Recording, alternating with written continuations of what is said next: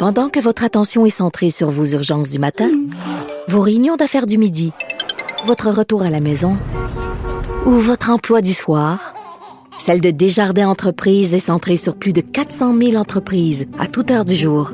Grâce à notre connaissance des secteurs d'activité et à notre accompagnement spécialisé, nous aidons les entrepreneurs à relever chaque défi pour qu'ils puissent rester centrés sur ce qui compte, le développement de leur entreprise.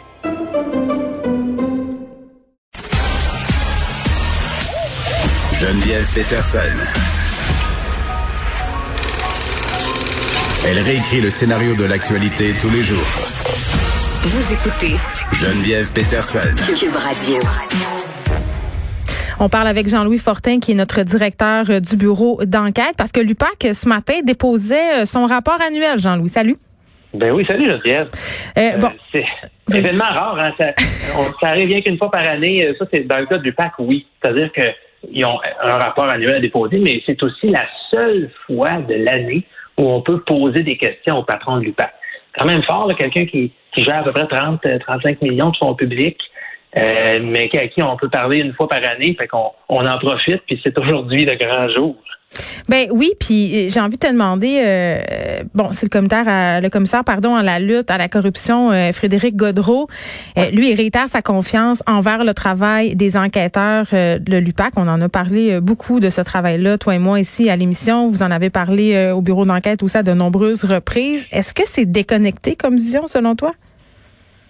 Ben, je je pense que toutes les critiques à l'endroit de l'UPAC dans la dernière année ou deux sont parfaitement justifiées. Et, Frédéric Gaudreau le reconnaît, il sait que l'UPAC est une organisation qui a une belle grosse côte à remonter dans, l'opinion publique, c'est clair.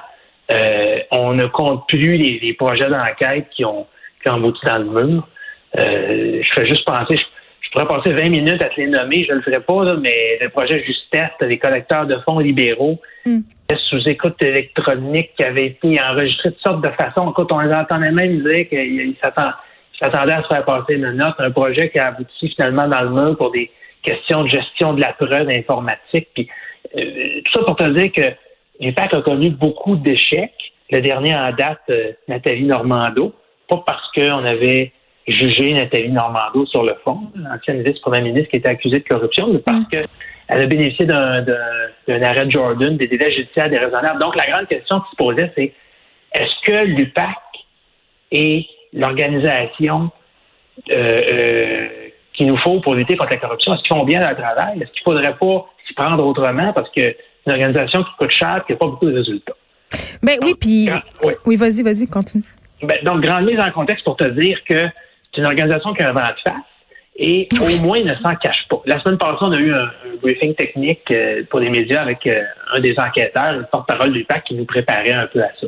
Je me dis, il se lance dans une opinion de, de pour euh, redorer leur image. Et c'est encore ce qu'on a eu ce matin. Ce que, j'ai trouvé intéressant dans le cas de, Frédéric Gaudreau ce matin, le patron de l'UPAC, oui. sur le fond, j'ai hâte de l'entendre là-dessus. Tu sais, Nathalie Normando avait été elle a été euh, euh, libérée de toute accusation. Oui, le bénéfice de l'arrêt Jordan. C'est ça. lui, il dit encore, notre preuve était solide. On avait des bonnes raisons de l'arrêter et de l'accuser. Hmm. Comme une petite réplique de dire, si on avait pu présenter nos arguments dans le juge, puis montrer nos preuves, puis montrer que, selon nous, Nathalie Normando, elle a commis de l'abus de confiance euh, en autorisant des, des, des subventions qui bénéficiaient à des entreprises qui finançaient le Parti libéral, on aurait peut-être une chance de l'envoyer en prison. Qu'est-ce que ça veut dire? Là? il n'a pas dit ça de texto comme Non, mais attends, il a admis quand même que l'enquête sur les fuites a nuit dans, dans le dossier des ex-ministres. On parle de Nathalie Normando, mais aussi Marc-Yvan Côté. Ça, c'est un dérapage spectaculaire. Là.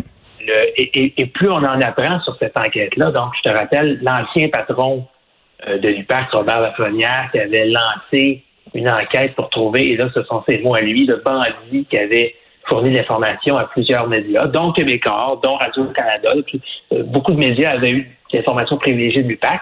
Mm a toujours dit vouloir trouver donc qui aurait fourni ces informations-là, mais ça a mené essentiellement à, selon ce qu'on ce qu'on comprend, selon ce que le BEI trouve, toutes sortes de dérapages policiers, euh, des allégations même de fabrication de preuves qui visent certains membres de l'état-major de l'UPAC.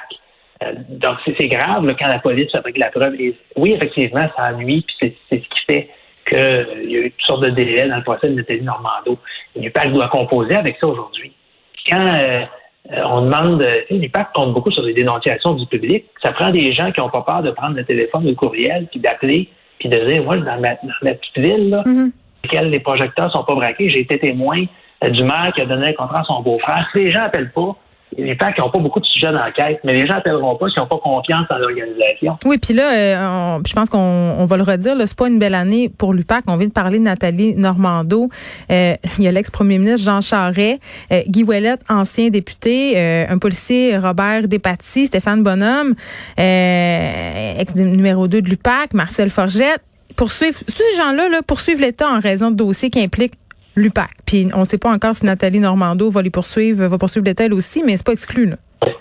Oui, mais dans le cas de Nathalie Normando, euh, c'est évidemment elle qui, qui, est maître de, la poursuite ou pas, c'est-à-dire qu'elle va mm. décider de se, lancer dans une autre saga judiciaire. mon, impression, c'est qu'elle en a assez. Je pense pas qu'elle veut se retrouver de sitôt sur les projecteurs euh, et dans les palais de justice, mais tu as raison de la liste que tu fais est très, très pertinente. Jean Charest poursuit pour un million. Euh, Guy Wallet poursuit pour, euh, pour 550 000, les deux policiers pour euh, plus de 2 millions. Hmm. Euh, malheureusement pour l'UPAC, quand toutes ces procédures judiciaires-là vont aboutir devant un juge à la Cour, on va reparler des dérapages de cette organisation-là. On va répéter à quel point il y aurait eu des enquêtes menées de façon tout croche selon ce que le BRI trouve et selon ce que les poursuivants allèguent. Mm. On va répéter à quel point c'est un, genre de chasse aux sorcières au cours de laquelle il y a des gens qui auraient été arrêtés puis qui n'auraient pas dû, etc. Mm. Donc, euh, moi, je pense que malheureusement, l'IPAC est prise avec un déficit de crédibilité pour plusieurs années. Puis, je veux pas euh, c'est vraiment pas pour dire qu'à l'intérieur de cette organisation-là, il n'y a pas des enquêteurs compétents travaillant, talentueux. Je pense mm. même qu'il y en a plusieurs. Et il ne faudrait pas l'oublier. Euh, ces gens-là ont un travail difficile à faire. Euh, et d'ailleurs, ça, c'est, on, me le soulignait euh, la semaine passée lors du, briefing technique que l'UPAC a fait pour les médias. Tu enquêté sur une scène, sur, sur un meurtre, par exemple, ben, tu vas trouver l'arme du crime, tu vas trouver des projections de sang, tu as un cadavre, tu as des éléments concrets pour le résoudre ton crime. Enquêter sur de la corruption, là, une espèce d'entente tacite entre deux personnes. S'il n'y a pas eu d'enregistrement de courriel compromettant, tu sais, toi puis moi, Geneviève, on peut se rencontrer dans la rue, là, au d'un coin de rue, puis on s'échange quelques phrases. Ou derrière un aréna. C'est ça, ben oui, par exemple. puis on, a fait une entente de corruption. Comment tu vas prouver ça devant un juge après? Ben non, c'est sûr. Puis après ça, il faut suivre aussi les traces d'argent, puis c'est compliqué. Puis évidemment, ces gens-là savent comment manœuvrer dans le système. C'est ça, c'est des crimes qui sont difficiles à prouver. Puis l'autre enjeu, c'est qu'au Québec, là, ben, nos policiers n'étaient pas formés pour ça. Nos policiers à l'école de police à Nicolette, ils apprennent, ils apprennent l'usage de la force, ils apprennent comment conduire une voiture euh, rapidement pour, euh, euh, rattraper un suspect. Ils apprennent pas nécessairement la, structure d'un appel d'offres puis les, les, les, voies que les bandits prennent. Oui, mais attends, Jean-Louis, les policiers qui se ramassent à l'UPAC ou qui se ramassent dans d'autres départements où on, a, on fait des enquêtes spécifiques, ils ont des formations, ils ont des spécialisations, ils font des années de terrain, là. Oui, mais attention, ils commencent à avoir des formations. La formation anticorruption au Québec, elle était nettement insuffisante jusqu'à tout récemment. Là, il y a un nouveau programme de formation qui dure neuf semaines à Nicolette, effectivement, où on parle de ce genre de crimes-là de corruption. Mm. C'est déjà un bon début mais pour diriger moi-même une équipe d'enquêteurs, pas des enquêteurs de police, bien sûr, des enquêteurs, des journalistes, là. on mhm. fait un peu le même métier, mais pas dans les mêmes conditions, puis on n'a pas le même, le même but. Ouais. C'est quelque chose, un enquêteur chevronné, là, c'est pas neuf semaines, c'est même c'est pas neuf mois que ça prend pour former. Là. C'est des années et des années et des années de travail. ça prend des gens qui ont 10, 15, 20 ans de métier, qui finissent par voir un dossier dans son ensemble et se dire Ah, ah la preuve est là, puis mm. ah, il ne faut pas s'attendre à ce que l'année prochaine ou dans deux ans, on ait une PAC euh, super efficace euh, qui, arrête euh, tous les bandits qui mériteraient de se faire passer les menaces. C'est un processus, malheureusement, avec lequel il faudra être patient parce que ça va être long. Ben oui, puis en même temps, je me demande est-ce que ce serait pas une bonne affaire, c'est peut-être de dire ça, mais euh, de tout effacer puis de recommencer avec une autre une autre unité. Parce que là, qu'est-ce qu'on fait pour un redorer l'image de l'UPAC auprès du public, euh, deux euh, comment relever l'UPAC de tout ça là, parce que il faut la remettre sur la route, l'unité permanente anticorruption. comment l'UPAC peut se relever de ça? Est-ce que c'est possible? Oui, mais ça va être long. Moi, je pense que la meilleure façon de faire, ça va être de mener à bien des enquêtes solides avec des résultats concrets. Il faut qu'il y ait des résultats. Les gens, c'est pas compliqué. Ils veulent voir, ils veulent voir des crosseurs en prison. OK, mais il y en a-tu? On peut-tu en souligner des bons coups de l'UPAC ben, récemment? L'UPAC a, mais, l'UPAC a fait des bons coups au, début de, son histoire. Hein? Euh, Gilles Vaillancourt, l'ancien maire de Laval, il a été en prison. Michael Applebaum, l'ancien maire de Montréal, il était en prison. Hmm. Ces gens-là sont des criminels reconnus. Euh, ça a été euh, prouvé devant le tribunal. Mais depuis deux, trois ans, ben là, l'ancien euh, vice-directeur des travaux publics d'une municipalité que personne ne connaît, c'est pas des gros poissons, malheureusement. Et ça, ça nuit, ça nuit à l'UPAC. La meilleure façon de redorer leur image, c'est de faire un gros, un gros coup, mais tu peux pas sauter d'étape. Euh, tu veux pas arriver avec une preuve à moitié cuite devant un juge qui va dire bon mais ça tient pas la route puis ça, ça saute à l'étape d'enquête préliminaire. tu, veux hmm. tu veux avoir des, preuves solides. Puis voilà, c'est ouais. Puis est-ce que M. Godreau, c'est l'homme de la situation, a quand même voulu s'éloigner de l'époque Robert euh, Lafrenière, qui était anciennement à la tête du corps euh, euh, policier? Évidemment, je pense qu'il veut montrer qu'on est ailleurs. Oui, puis Frédéric Gaudreau, je dois te le dire, j'ai jamais entendu de commentaires négatifs à son endroit. les gens qui le connaissent me l'ont tous décrit comme quelqu'un euh, d'intelligent, quelqu'un qui gère bien son personnel avec une bonne tête ses épaules. Alors, à la question est-ce que c'est l'homme de la situation, moi, j'ai aucun élément pour te dire que non. Je pense qu'il va falloir le laisser faire, son travail avec des années. Mais ça fait deux ans de suite qu'il nous dit qu'il est conscient qu'il y a une côte à remonter, qu'il est en opération de relations publiques, un mm-hmm. genre de damage control. Là, ça va être le temps, là, peut-être l'année prochaine, qu'il arrive avec des résultats. Il faut livrer. C'est ça. On peut, on, peut être patient jusqu'à certains points, mais je pense que dans l'opinion publique, tu posais la question tantôt, est-ce que l'UPAC, est-ce qu'on devrait tout effacer et recommencer à zéro? Moi, je pense pas. Moi, je pense qu'il y a quand même des beaux acquis en lutte anticorruption au Québec, au sein même de cette organisation-là. Donc, je pense pas que demain matin, dire on, va créer un nouvel acronyme, une nouvelle probablement plus long et plus compliqué, là, ça, réglerait les choses. Laissons-les travailler.